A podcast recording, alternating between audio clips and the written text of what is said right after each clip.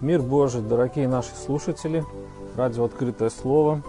Мы начинаем нашу передачу «Воскресное общение». Мы приветствуем вас в студии Павел Антонов и мой напарник Иван Диченко. Сегодня у нас очень интересная и непростая тема. Это тема Израиля, его истории, Израиля в наших дней. Вот. Ну и, конечно же, мы подумаем и сделаем какие-то выводы для себя, как для церкви христианской, какое значение Израиль имеет для каждого из нас с вами. Вот. Начнем мы с краткой истории, с самого начала, как был создан Божий народ, как был создан Израиль. Вот. И мы начнем с того, что в 20 веке еще до нашей эры Бог вывел из э, такого человека по имени Авраам из э, халдейского города Ура – вот. Этот город находился в Месопотамии, в древней, это территория современного Ирака. Вот. Потом э, Авраам дошел до города Харана вместе со своим отцом. Отец, он умер э, в этом городе, и дальше Господь уже выводил из этого города Авраама уже э, со своей семьей до Хананской земли. Вот. И в Бытие 12 главе, 1 и 2 стихе Господь дал такие слова Аврааму, сказал, что Пойди из земли твоей, от родства твоего, из дома отца твоего, в землю, которую я укажу тебе. И я произведу от тебя великий народ, и благословлю тебя, и возвеличу имя твое, и будешь ты в благословении. Слава Богу. Такое было призвание Авраама. Господь проговорил к нему, сказал, что он его возвеличит, что произойдет от него великий народ. И вот с этого мы можем сказать, что и с этого было начало израильского народа, а, народа евреев. Вот. После этого Авраам живет в хананской земле, иногда он а, ходит, переходит в Египет из-за голода. Вот. Дальше у него рождается а, ребенок Исаак, вот, а от, от Исаака уже рождается Иаков. И вот эти три человека, Авраам, Исаак и Иаков, считаются патриархами, основоположниками э, израильского народа. Интересно, что а, вот давайте мы еще откроем текст Бытие 32.28. Интересно, что был момент у Иакова уже, когда он встретился а, с Господом, с ангелом Божьим. Вот, и в результате этой встречи, эта встреча была ранним утром, было изменено имя Иакова. Вот, и сказал, отныне имя тебе будет не Яков, а Израиль, ибо ты боролся с Богом, и человеков одолевать будешь. И таким образом это имя Израиль, оно э, идет вместе с, э, с Иаковом, и потом э, этим именем будет называться целый народ и целое государство Израиль. Вот. Это имя переводится с древнееврейского как бороться, сражаться с Богом. Да? Также есть значение, обозначение этого, этого имени как воин Божий или князь Божий. Вот. Также можно интерпретировать это имя, это значение, как, как будто э, этот человек, он будет побеждать других людей с Богом. Вот. Слава Иисусу. А дальше мы видим, что у Якова было 12 сыновей, одна дочь. Вернее, э, да, 12 сыновей и одна дочь. Вот. Одного из сынов, из его сыновей Иосифа продают братья из-за зависти в Египет – он там а, истолковывает сны фараона. Я очень быстро говорю, да, по поводу истории Израиля. Я думаю, вы многие это читали, все в Ветхом Завете. Мы просто обзорно это все пройдем, чтобы понимать вот эту а, линию, понимать вот эту мысль о Израиле, начиная с самого начала и до сегодняшних дней. Вот, поэтому, и когда Иосиф уже был в Египте, он истолковал сны фараона, фараон его возвысил из-за этого, и он стал, по сути, вторым после него управлять Египтом. А, уже в 18 веке до нашей эры семейство Иакова, которое было, которое жило а, в хананской земле, переселяется в Египет из-за голода. Вот. Их было около там, 70 человек. И дальше народ израильский в течение 430 лет живет в Египте. Вот. В течение этого времени он очень а, размножается, меняется ситуация в Египте, когда фараон, который был лоялен к Иосифу и лоялен, соответственно, ко всему израильскому народу, меняется, и новый фараон, он начинает угнетать израильтян, начинает принуждать их к тяжелым работам, из-за чего они а, очень сильно а, взывали к Богу, очень сильно страдали. Вот. И э, в ответ на этот зов Господь посылает человека Моисея вот, для того, чтобы вывести израильтян из Египта. Вот. И уже где-то в 14 веке до нашей эры э, Израиль выходит из этой страны, и к моменту уже выхода э, израильтян их было где-то более 1 миллиона человек. Вот. Потом они проводят 40 лет в пустыне. А, да, тоже мы знаем все, как там, какие происходили события. Бог дает закон Израилю, вот, учит его, наставляет. Вот. Конечно же, там и происходят суды с людьми, которые не были послушны Господу.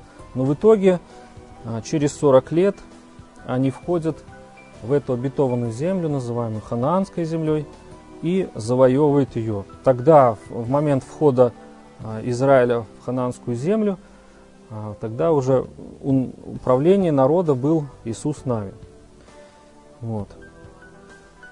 После смерти Иисуса Навина э, происходит правление судей.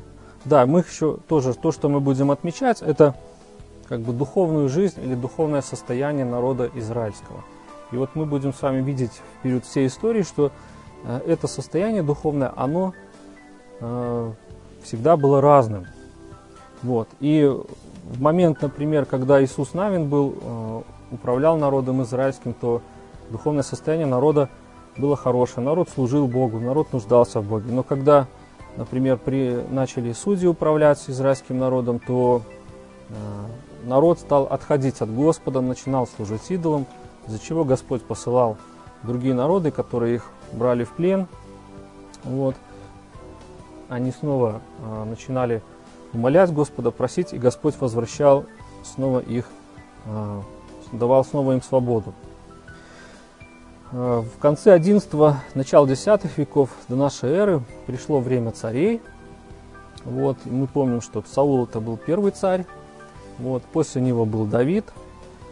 И после Давида был Соломон. Вообще Давид, царствование Давида и Соломона считаются золотым веком Израильского царства.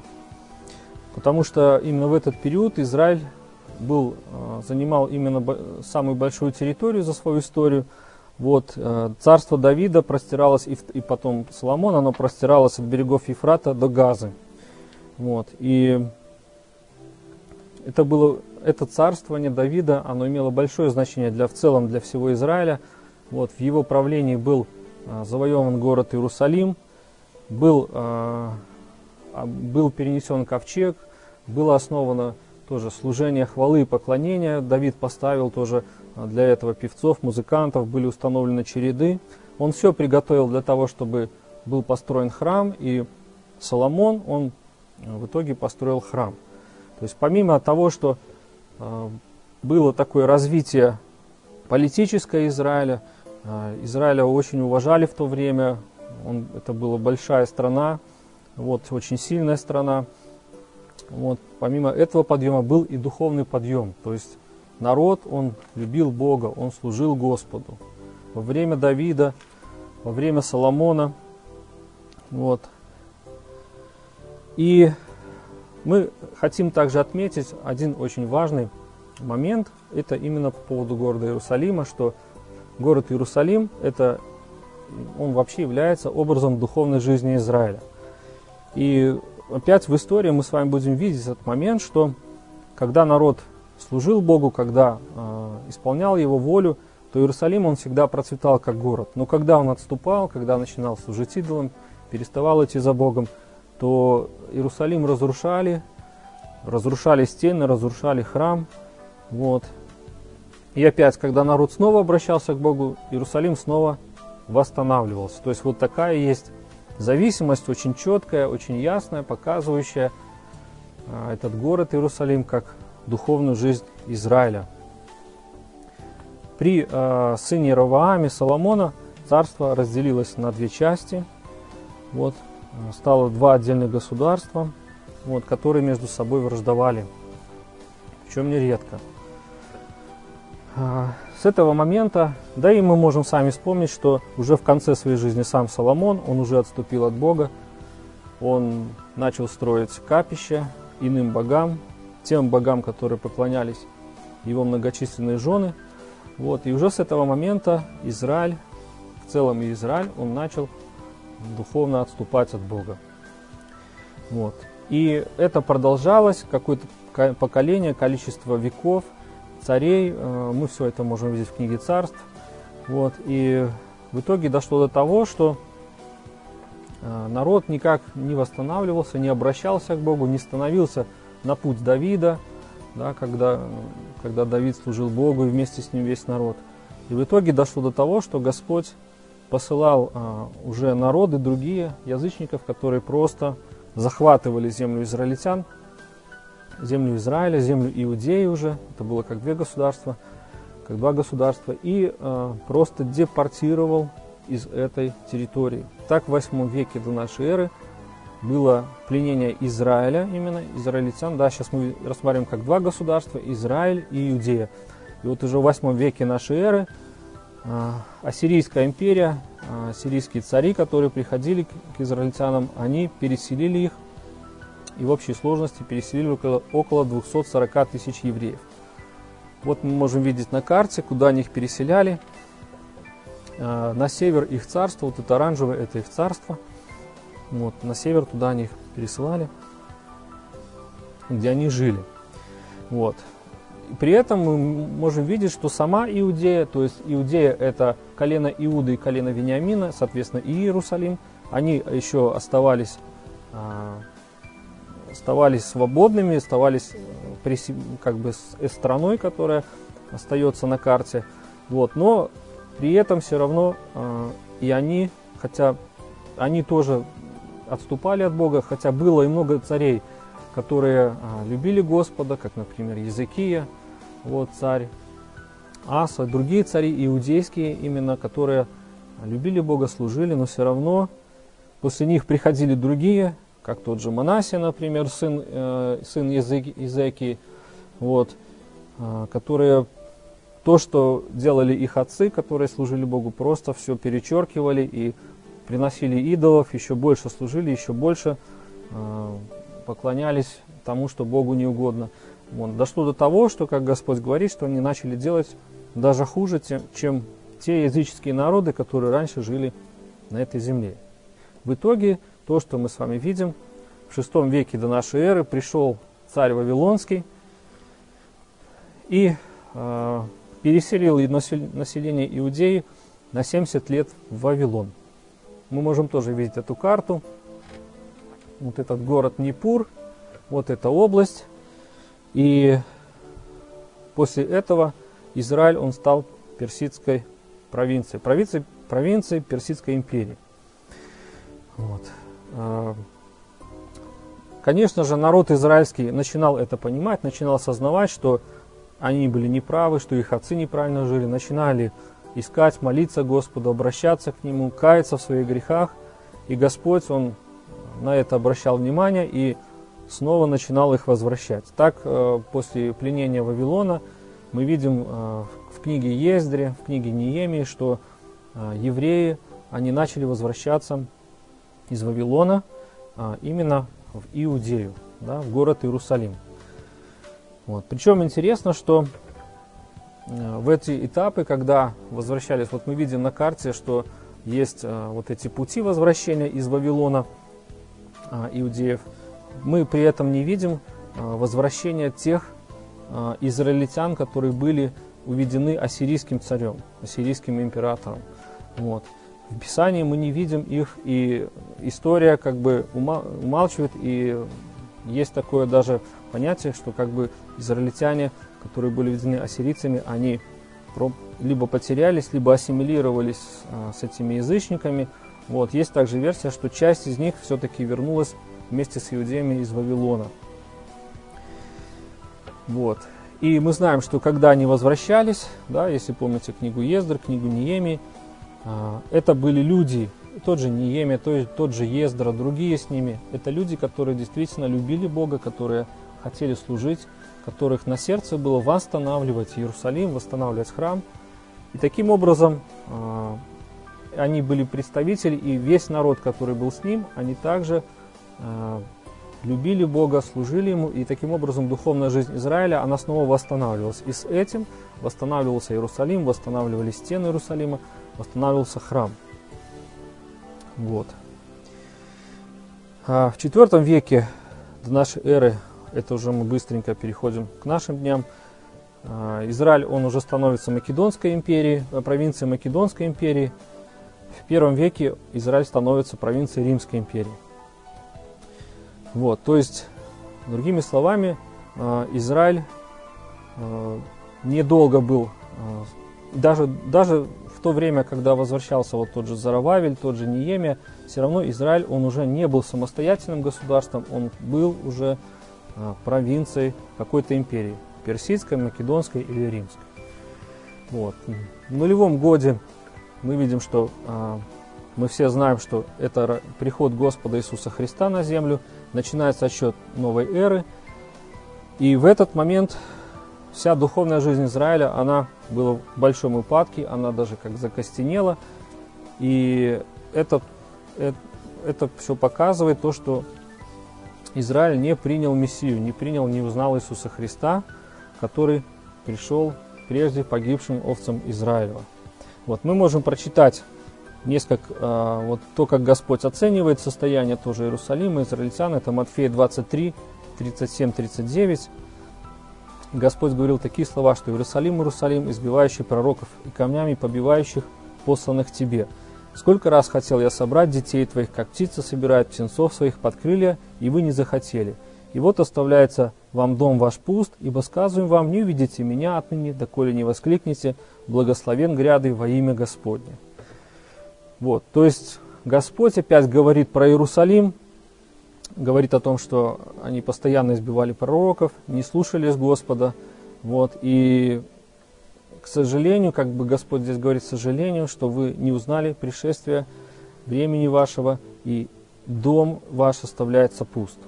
Да, это пророчество о том, что Израиль, он будет оставлен Богом на какое-то время, и э, спасение, оно будет открыто язычникам через Иисуса Христа. Вот. Также в Библии мы можем э, увидеть, что Израиль, он символизирует, мы видим в разных, в некоторых притчах, в некоторых пророчествах мы видим, что Израиль, он э, выступает символом смоковницы. Да, есть такое дерево или инжир, вот по, по-русски на наш. Вот мы можем увидеть, посмотреть текст Осия 9.10.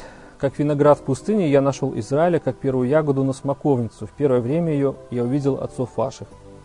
Вот. И еще Иеремия 24, 3, 5. «И сказал мне Господь, что видишь ты, Иеремия, я сказал, смоквы, смоквы хорошие, весьма хорошие, худые, весьма худы, так что их нельзя есть, потому что они очень нехороши.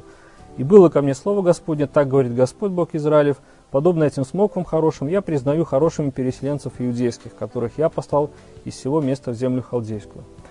То есть мы видим здесь, что Господь, Он э, как бы сравнивает Израиль со смоковницей. Это очень важный образ, мы будем его помнить.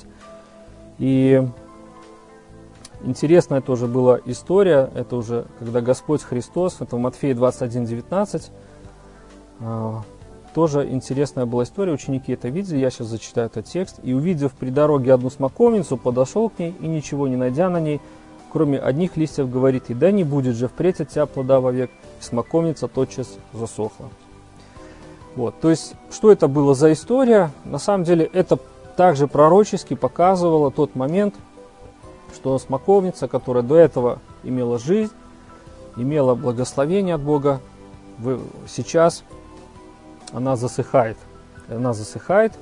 Вот, и это говорит о том, что спасение или открытие Мессии, открытие Иисуса Христа, оно будет происходить среди язычников. Вот. При этом мы, конечно же, не можем сказать, что Бог из, от, отвергнул Израиль полностью, что Он больше его никогда не примет, не, не придет к нему, не начнет с ним какую-то работу делать. Вот, потому что на самом деле, если мы посмотрим Римлянам 11, 25-29, это текст, который говорит апостол Павел, что «не хочу оставить вас, братья, в неведении о тайне чтобы вы не мечтали о себе, что ожесточение произошло в Израиле отчасти до времени, пока войдет полное число язычников. И так весь Израиль спасется, как написано, придет от Сиона Избавитель и отвратит нечестие от Иакова. И сеем завет от меня, когда сниму с них грехи их. В отношении к благовестию они враги ради вас, а в отношении к избранию возлюбленные Божии ради отцов, ибо дары и призвания не приложены. Вот. Таким образом, мы видим, что э, Израиль, он был отвержен или произошло ожесточение, оно только отчасти, и именно для того, чтобы э, было время для принятия Иисуса Христа, для принятия Бога язычниками. Вот. При этом мы понимаем, что церковь, она тоже не идеальна, и за период истории церкви мы тоже знаем разные этапы, которые не просто не могут согласоваться с Божьей волей, как, например, та же инквизиция а, или какие-то другие вещи. Вот. Но тем не менее, на сегодняшний день тот народ, который представляет Бога на земле, это его церковь. Вот. И Бог продолжает работать с церковью, продолжает готовить ее к восхищению – вот. Но а для Израиля у него есть свое время, и это время у него будет, когда он также, э, его духовная жизнь, она также возобновится, и Бог будет с ним работать, и э, Мессия, которого они ждут, они его увидят, они его встретят. Но это будет уже последнее время. Вот. Но мы просмотрим еще э, дальше о истории Израиля. Вот, э, значит, уже в первом веке нашей эры, 66-70 год нашей эры, произошло иудейское восстание, и оно было очень жестоко подавлено римлянами. Храм был разрушен, евреи были расселены по всей территории Римской империи. Вот. Была также Вторая Иудейская война, и в, результате было очень много погибших, и также были очередные волны депортации израильтян по другим э, странам. Вот. Таким образом, после этих событий мы видим, что э, храм был разрушен, что в Иерусалиме даже было э, некоторыми императорами запрещалось жить иудеям. Вот. Они жили только в других странах, в империи. Вот. Таким образом, мы видим, что эта смоковница, она засохла. Да, то есть у, у евреев на тот момент не было своей земли, своего, своего государства. Они жили как диаспора – расселись как диаспора, где дальше развивались, росли. Вот. И все следующие 19 веков, да, представьте, 19 веков, почти 2000 лет, евреи жили в рассеянии по всему миру. Вот. При этом они испытывали и гонения, и притеснения. Вот. И тем не менее, те события, которые произошли вот за последние буквально 100-150 лет – могут нам сказать о том, что Израиль это а, также пророческие часы для церкви. Почему? Потому что ученики когда-то спрашивали у Иисуса Христа, какой будет признак его пришествия, какой будет признак того, что конец века придет. Да? И Господь тогда говорит, что а, это Матфея 24, 3, Матфея 24, глава 3 стих. И э, Господь, Он начал говорить о признаках, там Он говорил о голоде, о войнах, о природных катаклизмах. И в этом же контексте Он говорит о том, что э, Матфея 24, 29, 33, «И вдруг после скорби дней этих солнце померкнет, и луна не даст света своего, и звезды спадут с неба, и силы небесные поколеблются. Тогда явится знамение Сына Человеческого на небе, и тогда восплачутся все племена земные, и увидит Сына Человеческого, грядущего на облаках небесных, силою и славою великую, и пошлет ангелов своих с трубой громогласную, и соберут избранных его от четырех ветров от края небес до края их. И интересно дальше то, что говорит, от смоковницы возьмите подобие, когда ветви ее становятся уже мягкие и пускают листья, то знайте, что близко лето. Так, когда вы увидите все сие, знайте, что близко при дверях. И вот снова здесь Господь использует вот этот образ смоковницы, и здесь он интересно говорит, что а, вот эти признаки, которые вы видите последнего времени, да, перед тем, как я приду, когда увидится знамение Сына Человеческого, то э, ветви смоковницы, они уже будут мягкими, да, и она пустит листья, то есть она начнет зеленеть. Вот. И таким образом, последние, если мы проанализируем с вами, и мы сейчас тоже посмотрим это, последние 100, э, там, 120 лет мы видим, что Израиль, он снова восстанавливается. Израиль, его и духовная жизнь, и сам он как народ, и как государство, он восстанавливается, и мы можем сделать вывод, что эта смоковница, она уже сейчас зеленеет и показывает пророчески нам о том, что мы живем с вами в последнее время. Вот. И уже в 1879 году уже первые евреи, они начали возвращаться в Израиль. Это были первые семьи. Вот. И 1897 году с 26 по 29 августа был такой Теодор, Теодор Герцель, который с другими учредителями организовал первый сионистский конгресс в городе Базеле, в Швейцарии. Вот. И у него была цель создать э, для еврейского народа родину в Палестине. То есть это та земля, где исторически Израиль проживал. Вот. И тогда была принята базельская программа и создана Всемирная сионистская организация для, для того, чтобы исполнить вот эти задачи, эти цели. И в своем дневнике даже Герцель потом, э, спустя какое-то время, написал, что что если бы нужно было подвести итог Базельскому конгрессу одним коротким предложением, я бы сказал, в Базеле я создал еврейское государство. Скажи я об этом во всеуслышание, ответом мне были бы сплошные насмешки. А лет через пять и, несомненно, через пятьдесят это поймет каждый. И что интересно, это по сути было как пророчество, потому что именно через 50 лет Генеральная Ассамблея ООН она приняла резолюцию, в соответствии с которой был утвержден план деления этой Палестины. И, и, и по этому плану часть земли, она должна была передана быть Израилю для государства, для того, чтобы Израиль мог там основать государство. И уже после первого этого конгресса сионистского уже э, иудеи, евреи, они начинаются возвращаться в эту землю.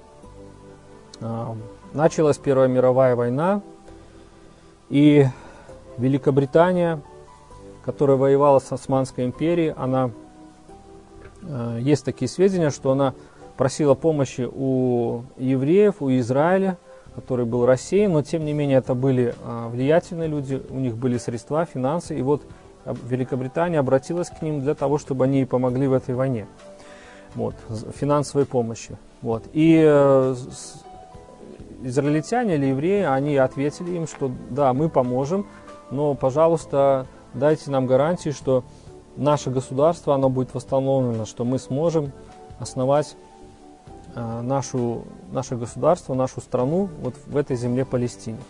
Вот. И э, министр иностранных дел Великобритании Артур Бальф, Бальфур, он написал такое письмо, его еще называют Декларация Бальфура, Бальфурская декларация в 1917 году, где написал, что э, правительство Его Величества с одобрением рассматривает вопрос о создании в Палестине национального очага для еврейского народа и переложит все усилия для содействия достижению этой цели. Вот. Таким образом, это все показывает о том, что э, о признаках э, восстановления Израиля, о признаках, о все, то есть вот этот процесс, которого результат мы уже сегодня видим, что на сегодня мы видим реальное государство Израиль, которое развивается, которое э, живет своей жизнью, мы видим все эти предпосылки вот в начале 20 э, века, как это происходило. И как дальше происходили события, интересно, что после победы над Османской империей Великобритания, она получает мандат на эту э, землю Палестины. Вот, то есть это значит, что э, она могла управлять, то есть режим управления был э, за Великобританией на этой территории. Вот. И согласно этому мандату она обязалась создать такие условия, чтобы там был основан вот этот еврейский национальный дом в Палестине его называли, вот, чтобы она содействовала еврейской миграции вот, и так далее. И Израиль и израильтяне, они начинают возвращаться из всех из разных стран, начинают возвращаться в Израиль. Вот. При этом э, Великобритания попала в такую ситуацию, что э, э, как бы несколько таких факторов. Например, один из них есть мнение, что у Великобритании был страх того, что Израиль может стать сильным государством и стать союзником э, США, и, соответственно, США, она укрепит свои позиции вот на этом Ближнем Востоке. Вот. И она боялась также потерять Индию, которая была колонией на то время. Вот. Также арабские страны, с которыми она тоже имела отношения. Арабские страны, которые вокруг этой Палестины, они никаким образом не шли и не соглашались на то, чтобы здесь организовывалось независимое еврейское государство. Вот. И вот в связи с этим с всем давлением сама Англия, она начинает препятствовать вот, этой, а, вот этому возвращению израильтян на их землю. Вот. Она начала ограничивать эту легальную миграцию. Вот. Тогда евреи в ответ они э, основывают организацию Алия Бет, вот, или Алия План Б. Вот, и несмотря на борьбу британских властей с миграцией, они продолжают нелегально туда э, приезжать. Да, вот вы видите на фотографии, это символ нелегальной британской миграции. Вот такой вот корабль, пароход. Вот израильтяне хотят вернуться на свою землю.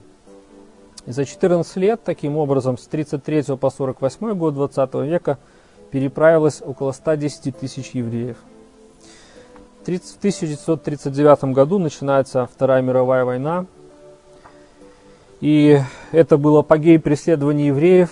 Адольф Гитлер, его машина убийств, его э, эта идеология превосходства арийской нации и то, что есть нечистые нации, которые должны быть истреблены, и среди них, и среди первых, которые, по мнению Гитлера, должны быть истреблены, нации это были евреи или израильтяне. Таким образом, э, начинается процесс, который в истории получил название Холокостом. Вот. Сначала это были просто притеснения, издавались законы, по которым, например, израильтяне ну, не могли ходить по определенным улицам в Германии. Вот. Но потом это все усиливалось, и э, их уже э, как бы свозили в какие-то э, какие-то районы, или их гетто называли, то есть они там могли только проживать, больше нигде не могли проживать. Вот. Вплоть до того, что э, всех потом израильтян, евреев, их отправляли в концентрационные лагеря, где, где просто убивали. И факт такой, что в то время в Германии жили очень ну, богатые евреи и влиятельные. Они жили в Германии по, по 20 поколений. И вот они даже не верили, что может что-то с ними произойти. Но, но с ними произошло. Гитлер э, конфисковал их имущество, закрывал их гетто, а потом отправлял в эти концентрационные лагеря. Один лагерь, он был способен убивать по несколько десятков тысяч евреев в день.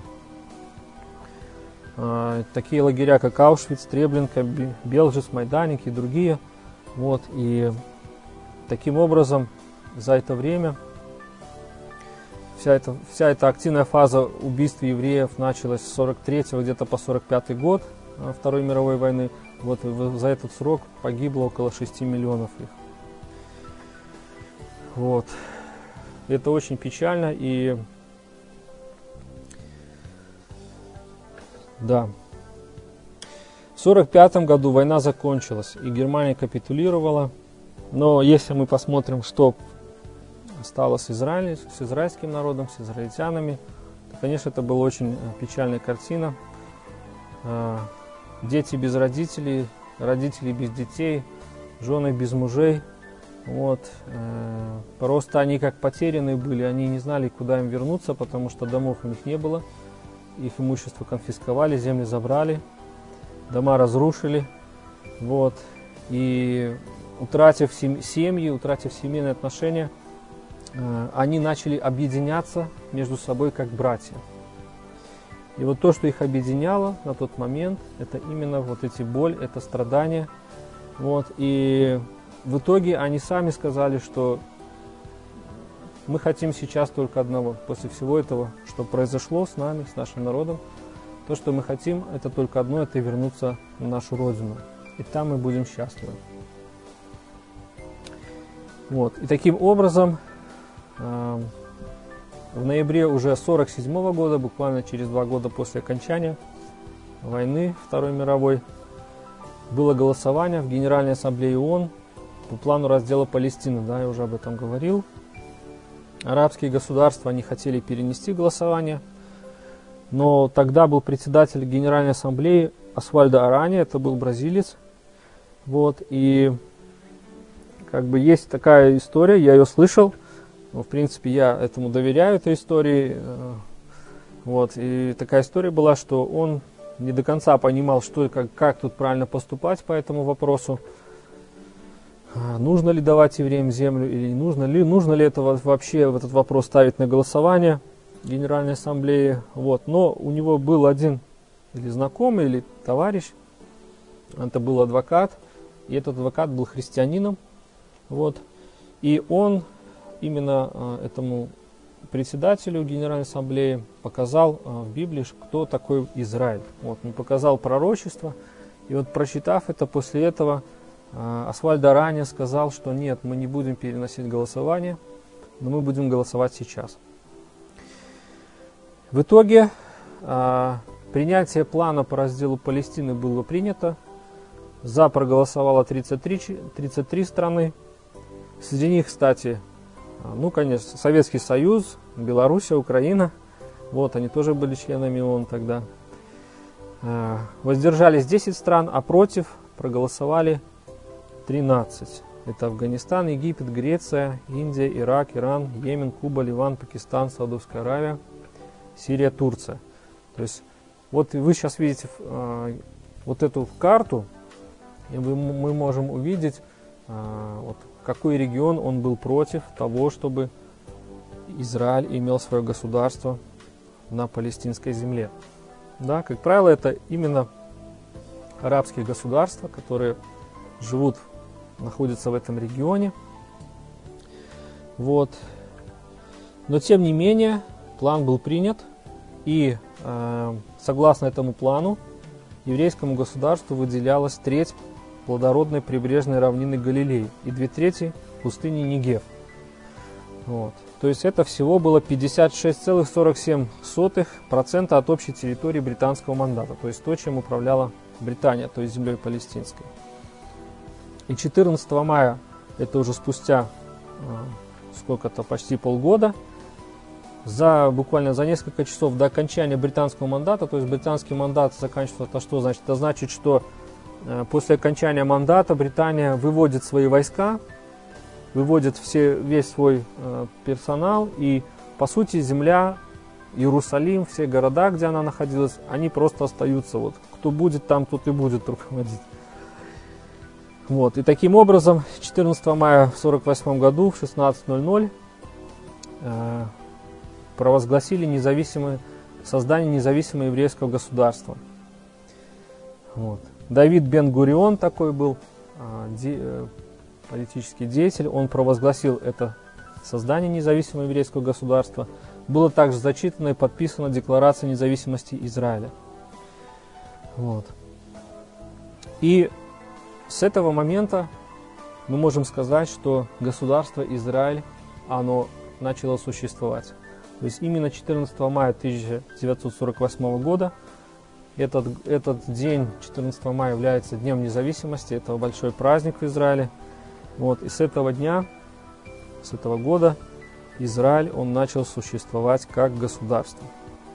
И я сейчас хочу зачитать несколько текстов из Писания, где показать, что вот это событие, оно на самом деле было исполнением тех пророчеств, которые Господь говорил еще через пророков Ветхого Завета. Вот можно открыть Второзаконие 33.4, а, и тогда Господь Бог твой возвратит пленных твоих и умилосердится над тобой, и опять соберет тебя от всех народов, между которыми рассеет тебя Господь Бог твой. Хотя бы ты был рассеян до края неба, и оттуда соберет тебя Господь Бог твой, и оттуда возьмет тебя. Можно также посмотреть Исайя 66.8. Кто слыхал таковое, и кто видел подобное этому? Возникала ли страна в один день, рождался ли народ в один раз, как Сион, едва начал родами мучиться, родил сынов своих. Аллилуйя. Слава Богу. Действительно, в э, истории человечества нету таких примеров, когда страна могла бы появиться за один день. То есть государство родилось за один день. Кроме Израиля. Уже на следующий день после объявления независимости Израиля пять арабских стран, это Сирия, Египет, Ливан, Ирак и Транс-Иордания, они начали военные действия против Израиля с целью не допустить этого раздела палестинской земли. Война продолжалась до 49 до 1949 года, но Израиль, он устоял, вот, и он, он устоял, государство было сохранено, это уже тоже можно сказать как просто чудо, вот, потому что это были не сопоставимые силы и по численности, вот, но он устоял, и Эм, единственное, что город Иерусалим, который тоже как бы претендовал и как и Трансиордания, и так и претендовал и Израиль на нее, на, на этот город, он был поделен на две части, то есть западный Иерусалим он остался под контролем Израиля, а восточный, то есть это, так, это там, где находится старый город и где находится храмовая гора, он остался под контролем Трансиордании. Так окончать, и окончательно Иерусалим он смог перейти под контроль Израиля только в результате, в результате шестидневной войны в мае 1967 года. Вот, тогда тоже были очень э, разные силы, вот, что буквально в три с половиной раза превосходили силы э, противника его, Израиля, но тем не менее они эту войну выиграли тогда. Таким образом, каким мы можем сделать выводы здесь уже на этом моменте, что, что буквально, если мы возьмем начало 19 века, не было ни э, государства Израиль, народ Израиля, ну, можно сказать, он был, но он был весь рассеян, то есть он не был вместе. Вот, но буквально прошло 50 лет с момента первого сионистского конгресса, и на карте появился и государство Израиль, и народ израильский, он объединился, и он живет в этом государстве. И таким образом мы можем сказать, что это показывает как раз вот эту смоковницу, которая начала оживать и начала пускать листья.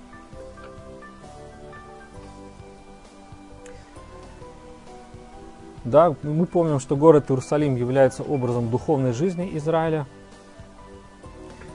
и тот факт, что Иерусалим, он также перешел под ведение именно Израиля, да, конечно, есть на этот счет разные, всякие, разные мнения, но мы видим, но мы понимаем, что э, на сегодня Израиль находится под, он, э, Иерусалим находится под контролем Израиля, и э, ряд стран, они это признают, например, как США, которая перенесла недавно свое посольство из Тель-Авива э, в Израиль, э, в Иерусалим, подтвердив таким образом, что Иерусалим является столицей Израиля.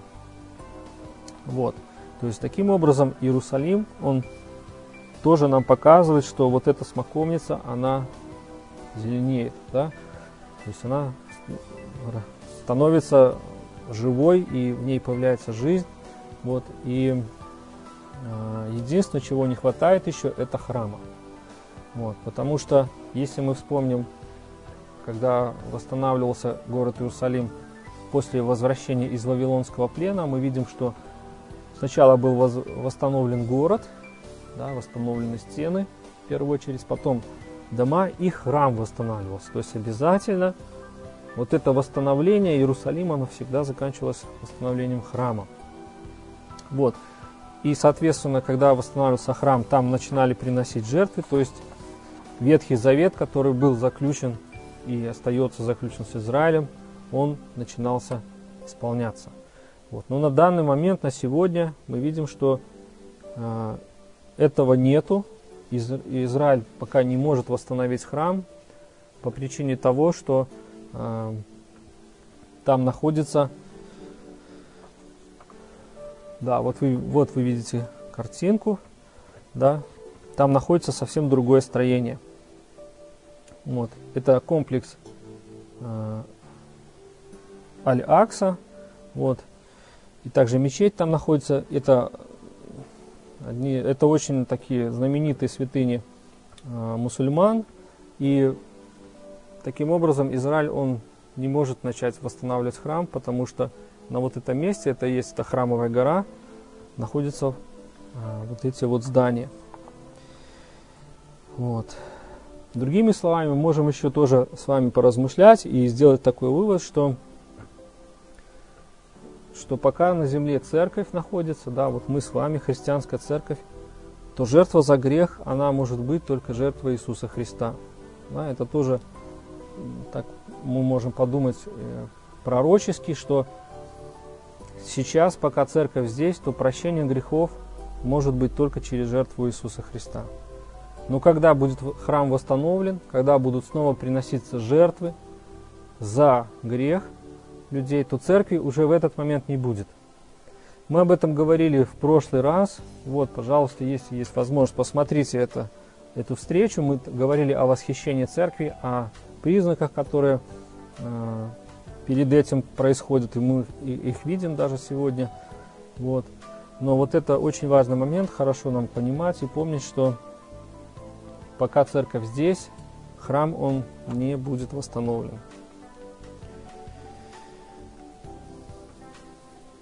Хорошо.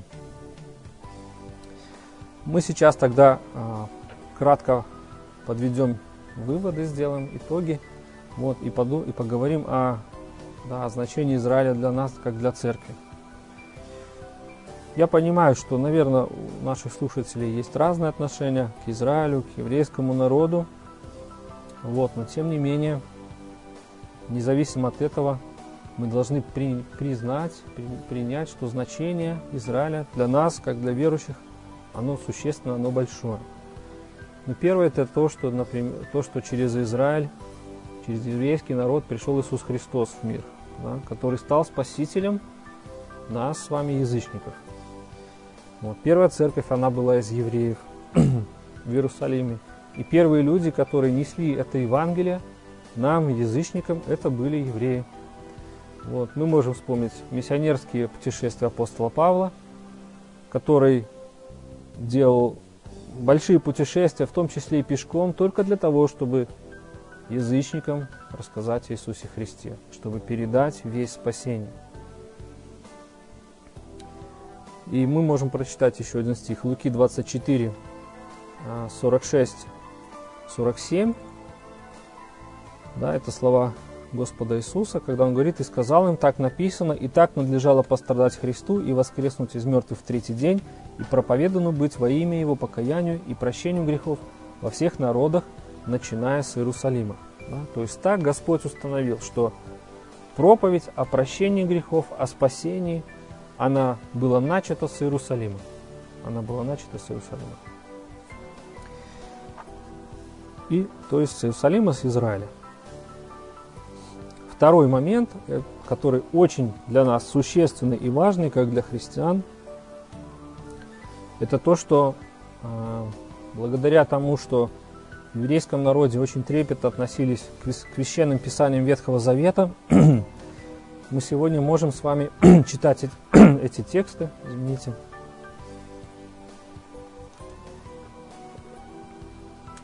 Эти свитки переписывались вручную.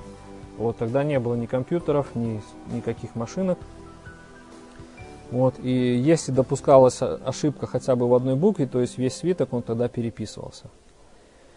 И тот факт, что эти свитки, они с большой скрупулезностью переписывались, переписывались и дошли до нас без искажений, также показывает а, та находка, может вы тоже знаете об этом, кумранские свитки, которые были найдены в пещерах Мертвого моря. Эти свитки, в них тоже были тексты священного писания. Вот, и эти свитки датируются примерно третьим веком до нашей эры, первый век нашей эры. Вот. И сравнивая те тексты, которые были найдены в кумранских пещерах, и с нашими текстами, мы можем сказать, что эти тексты, они одинаковые. То есть нету расхождений. И это мы, будем, мы благодарим Господа за то, что израильтяне, еврейский народ, он этим занимался, Он переписывал, передавал из поколения в поколение, и это дошло до нас с вами, вот эти священные писания Ветхого Завета. Весь Новый Завет, да, который мы с вами очень любим читать, и слава Богу, это правильно. Но если мы подумаем, то авторы Ветхого Завета, Нового Завета – это евреи, за исключением Луки, да, за исключением Евангелия от Луки и Деяний апостолов – то есть, по всей вероятности, Лука, он не был израильтянином, евреем. Вот. Но все остальные это были евреи, авторы евреи. Поэтому Бог через этот народ нам, церкви, дал большое благословение в том, чтобы доктрина церковная, она была утверждена в Писаниях священных и дошла до нас с вами сегодня. Читая Новый Завет, мы просто удивляемся и благодарим Бога за то, что Он открыл, за то, что Он показал в этих Писаниях Нового Завета о том, что такое церковь, как она должна существовать, чем она должна заниматься. И сегодня для нас это наша база, это наша основа веры, наш источник веры, да, без чего мы просто не можем, мы не понимаем тогда, с чем нам сверять практику духовную нашу, сверять то, что мы видим в этом мире и так далее.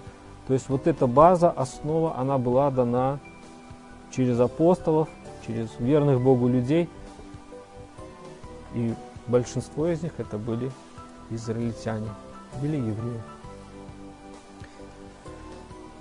И третий, последний а, пункт а, в этой теме о значении Израиля для церкви, это мы уже сказали об этом, о том, что Израиль – это часы пророческого времени, которые указывают на скорое восхищение церкви и завершение этого времени. Вот. Опять я упоминал вот ту прошлую нашу беседу, мы там говорили о семи трубах, вернее, мы больше говорили о трех трубах, о тех знамениях, которые мы уже видим сейчас, которые также указывают на скорое восхищение церкви. Также есть э, признаки э, последнего времени в Матфея 24 главе, да, когда ученики спрашивали Иисуса, какой же признак твоего пришествия, кончины века – вот. Там тоже, я уже упоминал, что там говорились о войнах, о том, что мы с вами тоже видим и войны, и голод, и э, катаклизмы, вот, и охладевание людей, охладевание любви среди людей, то есть это мы все видим сегодня. Вот. Но еще один очень важный серьезный признак, который также в Библии находится, это смоковница, которая зеленеет, да, то есть другими словами, Израиль который восстановился просто чудесным образом и вообще непостижимым просто человеческому уму, как народ, который был просто рассеян. И в течение двух тысяч лет он не мог жить на своей территории, он был в рассеянии, но тем не менее он сохранился, остался, сохранил и язык, я, про язык я еще отдельно чуть позже скажу, вот. И более того, у него схватило вот этой силы, ресурсов, какое-то у него было какое-то благословение от Бога, конечно же, вот, чтобы вот в эти последние время, в 20 веке, сделать такие усилия, чтобы все-таки э, основать свою страну, основать свою землю и там закрепиться и продолжать там развиваться – вот, и продолжать оставаться государством Израиль, независимым государством. Это чудо, на самом деле, по мне это чудо. Почему? Потому что я скажу просто про рассеяние, про ассимиляцию. И даже если смотреть по нашим славянским странам, я вижу даже семьи, даже лично знаю семьи, которые переезжают, например, в Америку, в какую-нибудь южную или северную, неважно, вот, Конечно, они и разговаривают на русском и все, но если их дети рождаются в этой стране, то для них русский это уже как какой-то э, экзотический язык. То есть они его специально уже учат, специально родители его обучают. Вот. Но в целом ребенок, вот просто по разговору, просто вот по манерам, ты видишь, понимаешь, что он, ну, он, он уже американец. То есть, хотя он просто вот родился еще от тех родителей, которые жили буквально э, 10 лет назад еще жили вот в какой-то стране из СНГ или славянской, неважно. Вот. что будет, например, с ребенком а, этого ребенка, то есть внуками этих родителей, которые переехали, которые эмигрировали, да, то это, скорее всего, будет уже полностью ну, уже ассимилированный человек. Вот, то есть, ну, я не, не увидел э, и не вижу до сих пор, даже, а, я даже скажу такую вещь, что даже те люди, ну вот, те взрослые, например, вот семья, которая жила в какой-то стране, там, неважно, там, в России, Белоруссии, там, Украине, Казахстане, неважно, вот, переезжая в какую-то другую страну, вот, даже они сами уже начинают э, меняться. То есть вот даже их э, разговор, у них как удивительно, что даже у них акцент уже какой-то появляется. То есть они настолько уже вливаются вот в это общество, где они живут, уже привыкают настолько к языку, что уже русский, они не, они разговаривают, конечно, но уже, уже появляется какой-то акцент. Что, что говорить о детях? То есть буквально 2-3 поколения, если они не будут выезжать, если они не будут находиться в среде какой-то своей национальной, или, я не знаю, возвращаться к себе домой, жить там пару лет и опять возвращаться туда, то буквально одно-два поколения, и все, это уже поколение просто той страны, где они живут. В отличие евреи, израильский народ, он прожил 19 веков и сохранился. Да?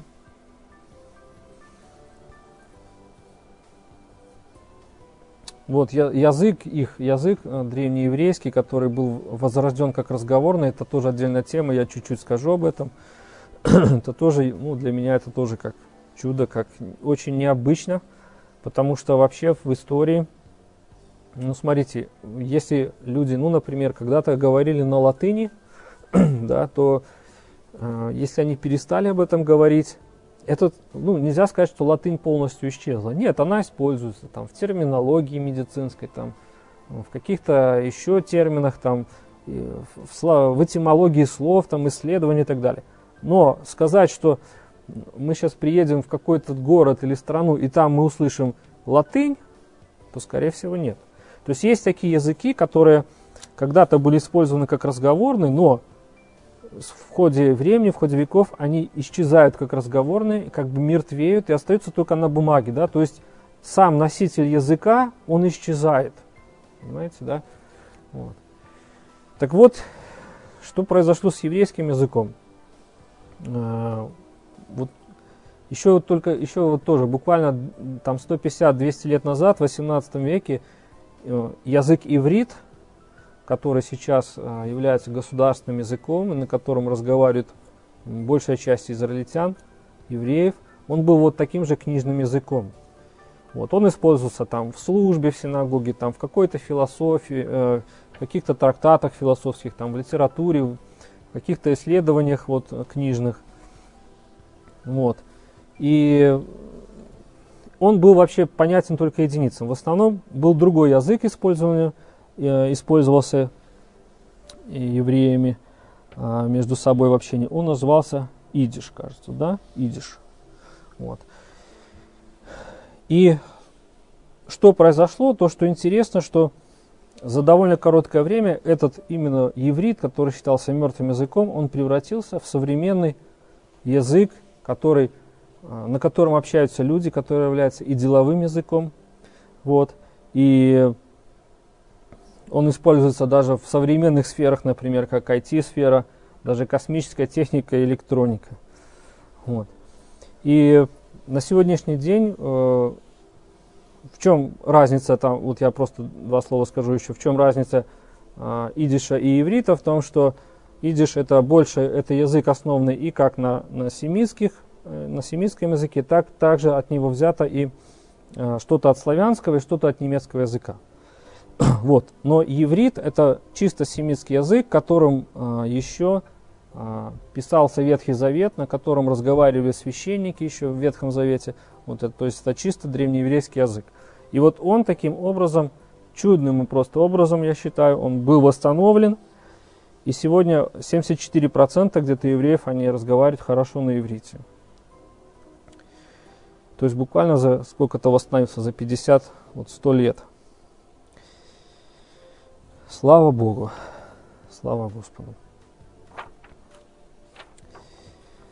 Хорошо. Ну, какой мы вывод с вами сделаем?